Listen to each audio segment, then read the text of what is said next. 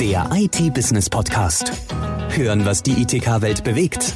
Mit den spannendsten Themen aus der Schlüsselbranche der Digitalisierung.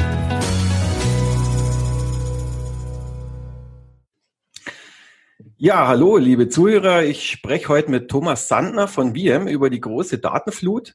Also versuchsweise mal nicht über das omnipräsente Coronavirus-Thema. Mal schauen, ob es uns gelingt.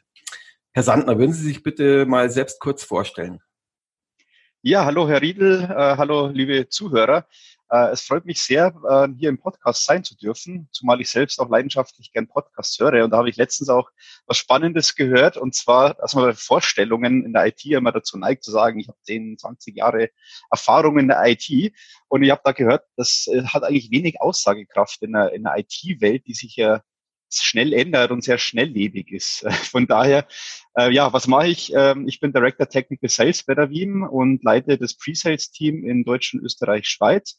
Und ja, IT ist meine Leidenschaft. Ähm, bevor ich meine aktuelle Rolle angetreten habe, habe ich auch noch ein bisschen mehr Zeit gehabt und äh, kleinere Nebenprojekte wie zum Beispiel ein Deam Alexa Skill äh, programmiert. Und ähm, das ist das, was ich eben spannend finde, was mich interessiert, neue Themen, Technologien und da gibt's ja mehr als genug. Jo, ähm, also Daten ist Ihr Thema auch unter anderem. Äh, kommen wir gleich mal dazu. Es heißt oft, Daten wären das neue Öl. Dieser Tage ist Öl äh, so billig wie schon lang nicht mehr und außerdem hinkt der Vergleich doch irgendwie, weil Daten kopiert werden können und Öl verbraucht wird. Wie sehen Sie das? In der Tat, es ist ein viel verwendeter Satz, der mir bestimmt auch schon über die Lippen gekommen ist. Ähm, und wie Sie sagen, wenn man, wenn man sich da mal ein bisschen Gedanken zu macht, dann ist es tatsächlich so, dass der Vergleich ein bisschen hinkt. Im Wesentlichen kann man es so eindampfen, dass man sagt, ja, äh, Öl ist wertvoll, Mittlerweile sind Daten mindestens genauso wertvoll, wenn nicht sogar wertvoller. Und dann war es das auch schon mit den Gemeinsamkeiten. Und ähm, ich denke, wenn wir uns die Daten unter dem Gesichtspunkt äh, ansehen, dass sie wertvoll sind, dann natürlich nur dann, wenn man einen Mehrwert aus den Daten generiert. Und ich glaube, da sind viele Unternehmen noch sehr am Anfang. Ähm, also ich würde da mal den Vergleich ziehen, wenn man jetzt aktuell Unternehmen sieht, ähm, in der aktuellen Corona-Krise, äh, wie es da um die Digitalisierung äh, bestellt ist, dann kann man auch darauf schließen, äh, wie ähm, um das ganze Mehrwertgenerierung von, von Daten oder aus Daten bestellt ist. Ähm, da hätte ich auch, ich weiß gar nicht, ob ich das hier im Podcast so nennen darf, einen interessanten Medientipp. Und zwar gibt es da auf YouTube, wenn man mal Spiegel Mining von dem David Griesel, das ist ein Vortrag. Ah, das kenne ich, ja. Mhm. Kenne ich, habe ich Chaos gesehen. Computer Club. Auf dem und CCC find, war das, gell? Ja, ja, habe ich gesehen. Genau. Bist schon ein bisschen älter, 2016. Ja. Und ich finde das, äh, wenn man so als Laie in das Thema äh, Big Data, Data Mining oder Data Science einsteigen möchte, ist das ein sehr unterhaltsamer, kurzweiliger Vortrag, der da einen guten Überblick gibt. Genau. Ja, die haben da ganz schön viel rausgezogen aus den äh, Daten, aus den Metadaten der Artikel auf Spiegel Online zum Beispiel, wann wer zusammen in Urlaub gegangen ist oder so, ich weiß gar nicht mehr. Äh, will ich jetzt gar nicht drauf abzielen. ähm, ich äh, habe vernommen von Ihnen nämlich, als wir das letzte Mal gesprochen haben, dass zunehmend auch mit Backup-Daten gearbeitet wird, um da äh, was Wertvolles draus zu generieren. Also die zu verarbeiten oder, oder äh, Erkenntnisse draus zu bekommen, statt sie einfach nur rumliegen zu lassen, diese Backup-Daten. Was steckt denn da dahinter und wie lässt sich, was lässt sich hier alles bewerkstelligen? Mhm. Also natürlich, wenn ein Unternehmen Mehrwert generieren möchte, ja, zum Beispiel, weil sie ihre Kunden besser verstehen wollen oder ihre Zielgruppe oder ein weiteres Thema ist ähm, Business Process Mining, also die Optimierung von Geschäftsabläufen, äh, da kann ich die Daten natürlich aus dem Produktivsystem ziehen oder, oder darauf zugreifen. Das ist natürlich ein sehr, eine sehr hohe Last auf den Produktivsystemen, gerade wenn es sich um große verteilte Datenbanken handelt. Und da bietet sich es natürlich an, dass man einen Blick auf die Backup-Daten wirft. Alle Unternehmen sichern die wichtigsten Systeme wie Webserver, Shop-Systeme, Kundendatenbanken, CRM-Systeme, ERP, Verzeichnisdienste und so weiter. Und im Endeffekt ist, eine, ist ein Backup erstmal wie eine Versicherung, kostet also Geld, und man hofft, dass man es nicht benötigen wird und das war's dann. Und ähm, da denke ich, ist ähm, mittlerweile ein sehr, sehr großer Trend auch, dass man diese Daten nutzt. Das heißt, man nutzt die über APIs, kann dann die Backups an beliebige Stellen mounten und kann dann darauf seine Analysen anwenden und damit arbeiten und entlastet so die Produktion.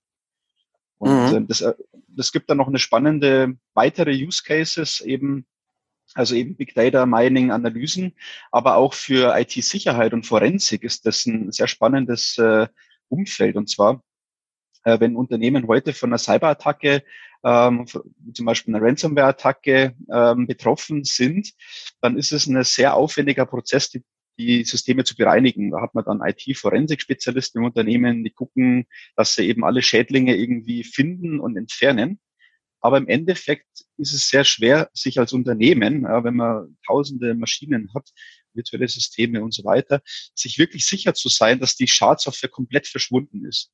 Und was ich jetzt hier machen kann anhand von Backups oder auch von Snapshots, dass ich äh, mir alte Stände sozusagen mounte oder mir dann Blick drauf ähm, gewähre um so sicherzustellen, zu, nachzuvollziehen, wie ist die Tag abgelaufen, um so sicher zu sein, habe ich denn alles erwischt. Und das kann ich dann wirklich Schritt für Schritt nachvollziehen. Das ist natürlich sehr aufwendig. Aber dadurch, dass ich eben Backups in der Regel ähm, mindestens ja 30 Tage in die Vergangenheit habe, plus ein paar ältere Stände, habe ich so noch eine Möglichkeit, das nachzuvollziehen. Mhm. Und ähm, mhm. ja, jetzt wenn ich Backups äh, auch nutzen kann, hilft es vielleicht auch, diese Datenflut, von, von der es immer heißt, dass es sie gibt, äh, zu reduzieren. Ähm, das ist ja auch so ein Begriff in der Branche, der meist in Kombination mit geradezu aberwitzigen Wachstumsprognosen für Speicherkapazitäten ähm, einhergeht, weil ohne entsprechenden Speicher gäbe es die Daten ja auch gar nicht. Ähm, mit was für Wachstumsraten rechnen Sie denn? Und wird es nicht vielleicht auch ein Stück weit so sein, dass künftig viel mehr aussortiert wird? Weil es ist also auch so eine exponentielle Kurve hier. Ähm, beispielsweise indem man im Rahmen von Edge Computing gleich dort verarbeitet, wo die Daten anfallen und dann nur noch Ergebnisse transferiert und speichert. Äh, was denken Sie zu dem Thema? Mhm. Also eine der Zahlen, die ich jetzt sehr oft gehört habe, sind die 175 Zettabytes, die bis 2025 anfallen sollen. Ähm, fragen Sie mich nicht, wie man auf die Zahlen kommt. Ich vermute wie kommt man auf die Zahlen? ich vermute mal, das sind Hochrechnungen von äh, den Datenträgern, die produziert werden. Äh, ich weiß aber nicht, wie man dann von den produzierten Datenträgern äh, Rückschlüsse darauf zielt, wie viel tatsächlich genutzt wird netto, weil das ist ja alles im RAID-Verbund, Erasure Coding und dann wird auch nur ein Bruchteil teilweise genutzt. Ähm, aber es sei es drum. Ich denke, generell lässt sich kaum eine Aussage treffen, wie, wie, wie es ums Datenwachstum äh, äh, steht, weil Datenwachstum ist, ist da, das ist Fakt. Es hängt jetzt natürlich sehr stark vom Unternehmen ab, wie stark dieses Datenwachstum ist. Und das ist so, unterschiedlich, wie die Unternehmen sind, so unterschiedlich fällt auch das, auch das Datenwachstum auf, aus. Äh, man geht davon aus, dass ähm, im, im, im Enterprise Core, also in den zentralen Systemen, mehr Daten gespeichert werden als allen, in allen Endpoints äh, zusammen. Und so Themen wie Cloud Computing oder ähm, dass man seine Dropbox oder was auch immer nutzt, ähm, führt natürlich auch dazu, dass sich die Daten zentral irgendwo sammeln. Was das Edge Computing angeht, ich denke, das lässt sich schwer vorhersagen, ob da irgendwo Daten, weniger Daten anfallen, weil man weniger Daten überträgt. Ich sehe das eher so, und da wenn ich wieder den, den, den Spiegel-Mining-Vortrag mir äh, nochmal in Erinnerung hole, ist es so, wenn ich nur die Ergebnisse speichere und die Rohdaten verwerfe, habe ich natürlich später nicht die Möglichkeit, nochmal wenn ich neue Daten bekomme und die neu oder anders verknüpfen möchte, um so neue Einsichten zu bekommen, habe ich die Möglichkeit dann nicht mit den Rohdaten zu arbeiten. Und deswegen speichern viele Unternehmen, die in diesem Umfeld tätig sind, dass sie sagen, wir wollen da Mehrwert generieren, die Rohdaten, weil sie nur, spät, nur so später die Flexibilität haben, Mehrwert zu generieren oder Einsichten zu haben aus den Daten. Ja, klingt erstmal logisch. Ähm, dann vielleicht noch abschließende Frage, ähm, weil es Ihr Fachgebiet auch ist. Welche Trends sehen Sie so im Bereich Disaster Recovery aufkommen? Ich denke, die, die Trends im Bereich äh, Disaster Recovery unterscheiden sich gar nicht so stark von den allgemeinen Trends im, im Data Center. Das heißt, das Thema Automatisierung und Cloud spielen eine wichtige Rolle.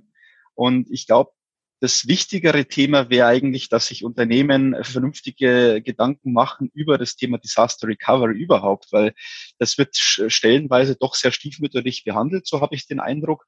Und ähm, ist natürlich sehr aufwendig und da gilt es natürlich, diesen DR-Prozess zu automatisieren regelmäßige Failover oder, oder Disaster Recovery Tests zu machen. Das wird noch viel zu selten gemacht, weil es eben so aufwendig ist. Da gibt es mittlerweile auch schon Funktionen, dass man das ähm, abgeschottet macht in Sandboxen, um keine Auswirkungen auf die Produktion zu haben. Und natürlich das Thema Dokument, Dokumentation. Ja, man hat das einmal dokumentiert, das wird dann nicht mehr aktualisiert und wenn dann tatsächlich mal der Ernstfall eintritt, weiß keiner mehr, wo oben und unten ist, weil das Dokument halt schon äh, in die Jahre gekommen ist. Und ähm, ein weiteres, äh, weiterer Trend ist eben natürlich, ähm, dass man äh, Cloud nutzt für die Wiederherstellung, ähm, also dass man eben nicht vielleicht komplette Rechenzentren mit Server, Storage und Lizenzen vorhält, sondern dass man sagt, ich, ich speichere die Daten vielleicht kostengünstig im Object Storage in der Public Cloud und kann dann auf Knopfdruck ähm, einen Failover-Plan initiieren, der dann wirklich die Abhängigkeiten nachbildet und verschiedene Checkpoints überprüft und sagt, ich, ich starte jetzt hier die Applikationen. Und ähm, das ist, denke ich, ein ähm, spannendes Thema, eben Cloud für die Erzwecke zu nutzen und aber auch, dass man das Thema Disaster Recovery Umgebung auch ähnlich wie Backup-Datennutzung auch für andere Themen nutzt. Das heißt für Test- und Entwicklungssachen, dass man sagt, ich, ich teste Updates in der DR-Umgebung, ähm, die ich da bereithalte oder nutze das für Migrationstests, ähm, IT-Forensics, Mitarbeiterschulung. Ähm, auch das ähm, spielt hier natürlich eine wichtige Rolle. Okay, super. Dann würde ich sagen, äh, weil wir zweimal drauf referenziert haben, den Spiegel Mining Vortrag vom Chaos Computer Club werde ich dann unten verlinken, falls der noch äh, auf YouTube steht, auch wenn der ziemlich kontrovers war. Der war ja da die haben ja zum Beispiel auch ausgewertet, äh, bei welchen Themen keine Kommentare zugelassen werden und so weiter. Aber es ist wirklich ein klasse Vortrag, der kommt unten rein.